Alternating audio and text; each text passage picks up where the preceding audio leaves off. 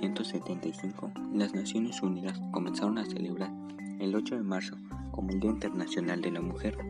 En diciembre de 1977, dos años más tarde, la Asamblea General de la ONU proclamó el 8 de marzo como el Día Internacional por los Derechos de la Mujer y la Paz Internacional.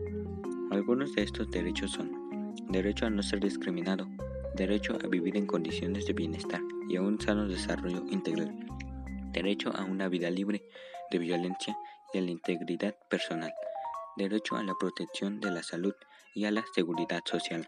Las mujeres deben asumir en esta sociedad el rol que cualquier ser humano, porque son capaces de pensar y decidir sobre circunstancias de importancia y trascendencia social, para ayudar y contribuir a la toma de decisiones, y de esta manera compartir los roles del hombre y de la mujer. La mujer puede ser emprendedora, madre y esposa. La mujer moderna tiene varios roles que cumplir en la sociedad actual.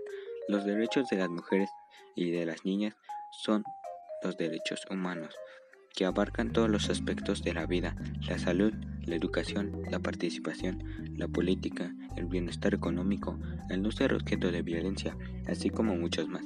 Las mujeres y las niñas tienen el derecho al disfrute pleno y en condiciones de igualdad de todos sus derechos humanos y a vivir libres de todas las formas de discriminación.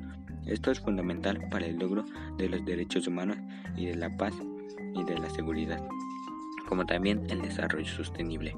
La Declaración y Plataforma de Acción de Beijing confirma que la protección y promoción de los derechos humanos es la primera responsabilidad de los gobiernos y está en el centro del trabajo de las Naciones Unidas.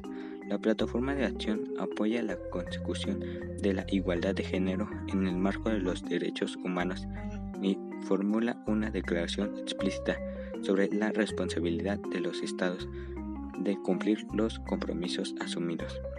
La Carta de las Naciones Unidas garantiza la igualdad de derechos de mujeres y hombres.